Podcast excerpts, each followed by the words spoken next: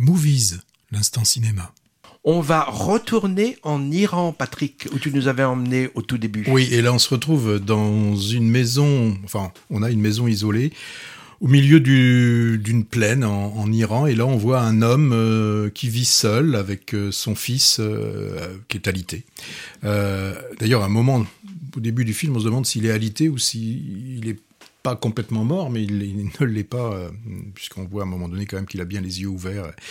Et euh, ce qui va se passer, euh, c'est que le transformateur qui est juste à côté donc de, la maison, bah, il tombe en panne. Et c'est catastrophique pour, pour, cette, pour cet homme, puisque son, son fils, qui, qui ne bouge pas, a besoin d'un matelas anti-escar, et ce, ce matelas a besoin d'être alimenté pour euh, justement qu'il évite qu'il ait des, problèmes. Et là, bah, il va partir, hein, euh, il va partir téléphoner pour demander qu'un électricien vienne pour euh, réparer. Et là, le, réparateur va se trouver confronté à un problème de pièce et, voilà, il va aller devoir chercher une autre pièce ailleurs. Bon, tout, ça, en résumant comme ça, ça n'a pas, forcément un, grand intérêt L'intérêt, c'est euh, comment le film est fait et ce qu'il nous propose. C'est ça qui est pour moi le, plus, intéressant. On a une caméra qui sait rester immobile, qui nous propose des plans euh, larges, euh, superbement composés. Vraiment, chaque plan est, merveilleusement composé, merveilleusement coloré. Alors, on a des plans fixes qui sont suffisamment longs pour qu'on ait le temps de regarder l'image et de, regarder ce paysage et de voir l'action se passer dans ce cadre. Donc les acteurs peuvent rentrer, peuvent euh, en, sortir. C'est très, euh, c'est très beau. Hein. Euh, et puis on a à l'intérieur de ce cadre, donc on va voir des, des hommes, des hommes qui parlent peu. Ça c'est le moins qu'on puisse dire. Ils parlent peu, mais qui agissent des, euh, des hommes qui, qui comptent. Hein. Il y a des moments, l'argent a, une importance dans, dans, le film. Quelques femmes aussi. Oui, oui. Euh, et donc, ces hommes, ils comptent, mais aussi on, peut compter sur eux. Hein. Et donc, le réalisateur a dit Moga Hein, Moga Geg, je ne sais pas comment on le prononce, hein, je le certainement mal. C'est lui qui est devant et derrière euh, la, la, caméra et donc, il, va nous dépeindre euh, ces hommes hein, et, ces, quelques femmes résilients, persévérants, solidaires et surtout, moi, le mot qui me vient à l'esprit, c'est digne. C'est d'une énorme euh, dignité.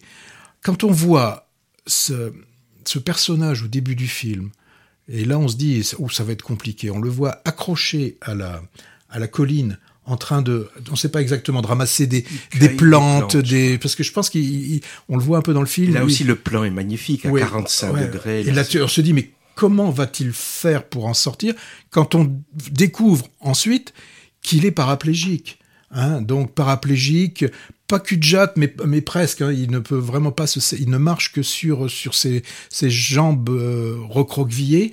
Euh, c'est assez, euh, c'est mais je trouve qu'il n'y a pas de, mira, de, de Non, mais ça, ça te prend quand même. Il est fort jusqu'au bout, ce monsieur. Et là, quand tu vois ce film, tu te dis, mais franchement, moi, de quoi je de quoi on a à se plaindre? Enfin voilà. Enfin voilà.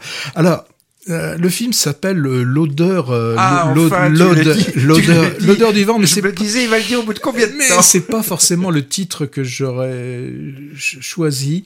Euh, j'aurais plutôt penser au souffle du vent, la caresse, pas la caresse du vent, mais dans, dans ce film, bien évidemment, on ne, le, on ne le sent pas par, par notre nez, mais avec euh, la bande son qui est très travaillée, on a l'impression de le sentir passer sur nous. il y a un, peu un souffle continu, c'est vrai. Et puis il y a les images, les ondulations de la végétation.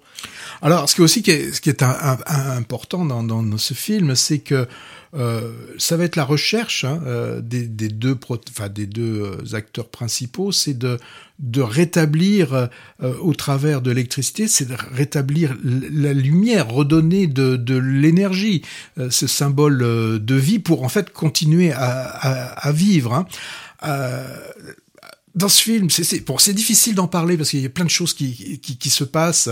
Euh, on, a des acteurs, enfin des, des rôles de, personnes handicapées. Il y a, ce, il y a cet aveugle qui, apparaît euh, et qui lui aussi va jusqu'au bout de, ce qu'il veut. Il veut, il a un, rendez-vous. Là, je peux le dire, il a un rendez-vous galant et c'est très, c'est très, c'est très drôle. Euh, alors après, d'un point de vue, on pourrait dire, puisque c'est quand même un film iranien, on se dit, est-ce qu'il n'y aurait pas quelque chose de un sous-texte En tout cas, n'est pas frontal. Enfin, pour moi, il n'y a pas, il y a, y a, pas de, de, message euh, frontalement politique, anti-gouvernemental contre le, les, les, régimes de, de Téhéran. Bah, D'ailleurs, Téhéran, enfin, le... c'est pas une carte postale. Non, non, non, non, euh. non, non, mais moi, ce qui m'a surtout, je l'ai plus vu comme étant un peu un conte, mmh. parce que là, on a donc cet homme, cet électricien, qui, comme on l'a dans des, certains contes, qui va tout faire pour redonner quelque ah, chose. C'est les douze travaux d'Hercule. Oui, oui. Et oui, oui, parce que on se dit c'est pas possible tout ce qui tout ce qui traverse. Il traverse des rivières, il traverse il, il traverse beaucoup de choses, mais c'est quand même un agent du service public. C'est un agent du service public qui fait son boulot et beaucoup plus que son boulot pour ses administrés. En fait, euh, ce qu'il fait, c'est pas finalement ce qui pourrait être attendu d'un d'un État. Voilà.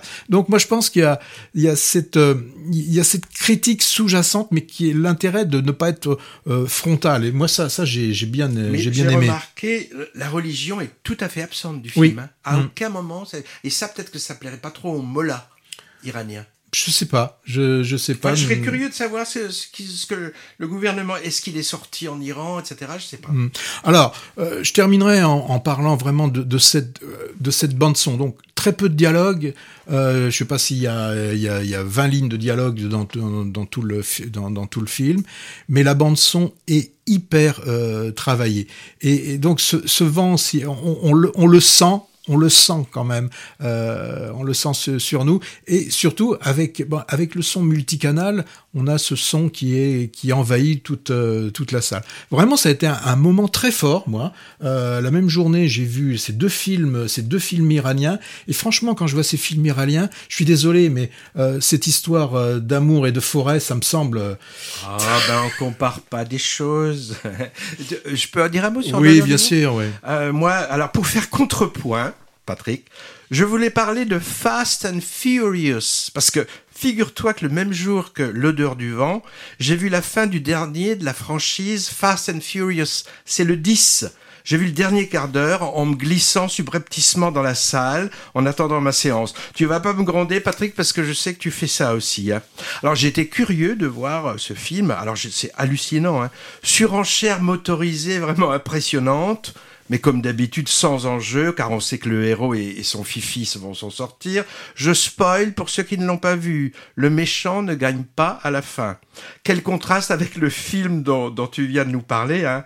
Euh, là, c'est un plan toutes les deux secondes, un montage haché, et c'est pas l'odeur du vent qu'on sent, mais avec les avions, les hélicos, les bagnoles, les camions, c'est plutôt celle du kérosène, de l'essence et du gasoil. Et d'ailleurs, l'acteur principal s'appelle Vin Diesel. Tu sais que le réalisateur est, français de ce film, s'appelle Louis Le Terrier. C'est le fils de François Le Terrier, euh, fils d'un euh, cinéaste de comédie à succès des années 70. Hein. Bon, mais plutôt que rapide et furieux, revenons à lent et zen avec cette odeur du vent iranien. Donc minimalisme dans le fond, l'histoire est très simple, et dans la forme, la matière de montrer les événements, des dialogues comme tu l'as dit qui tiendraient sur une feuille à quatre, même par recto verso. Alors, à quoi ça tient qu'une telle sobriété, tant dans le synopsis que dans la mise en scène, fonctionne. Moi, je dis ça parce que parfois, on souffre hein, en tant que spectateur dans des films lents et peu dialogués, avec une caméra fixe. Je pense à certains films de Theo Angelopoulos, de, Tarkovsky, ou même de l'Iranien Abbas Kiarostami ou chez Antonioni aussi. Hein. Euh, mais c'est souvent parce que c'est trop long. Euh, on doit subir ce qu'on pourrait qualifier parfois des, caprices auteuristes, statiques et mutiques qui durent deux ou trois heures, et ils en paraissent le double. Ici, dans ce film dont on parle, L'odeur du vent, c'est 1h30, pas plus, c'est parfait, et je suis sûr qu'au-delà, le, dispositif n'aurait peut-être pas tenu le coup. Hein. On peut parler aussi, je trouve, de films ethnographiques à propos de l'odeur du vent, avec une grande qualité de documentaire qui montre sobrement la survie d'un on peut appeler ça un Moyen Âge contemporain, hein, que la plupart des Occidentaux ne, ne, soupçonnent pas forcément? C'est tout à fait dans la lignée du film bolivien qui s'appelait Utama, la terre oubliée, il y a un an, ou plus récemment le chinois Le Retour des Hirondelles, hein, où la caméra s'attarde euh, en silence sur des paysages grandioses et désertiques, et en même temps sur des lieux modestes et des gens de peu et sur leurs petits gestes anodins qui disent beaucoup avec la solidarité qui prime. Je, je sais fait, comme toi, j'ai pas eu l'odeur du vent, mais j'ai eu le bruit du vent, et, et c'était, j'ai trouvé ça très beau. Vous l'aurez compris, hein, on a adoré ce film iranien minimalisme et, et gorgé d'humanité à la fois. Visionnage vivement conseillé à tous les hyperactifs en guise de thérapie et à diffuser obligatoirement dans toutes les écoles de cinéma pour montrer qu'on peut faire passer des messages percutants et des émotions fortes autrement qu'avec un filmage épileptique et un montage trépidant. En tout cas, je pense qu'il n'y a pas photo. Est-ce que tu crois que c'est le meilleur film de, du lot qu'on présente aujourd'hui hein? Ah, moi, c'est celui qui, en tout cas, a provoqué le plus euh, d'émotions, vraiment, et des émotions euh, positives.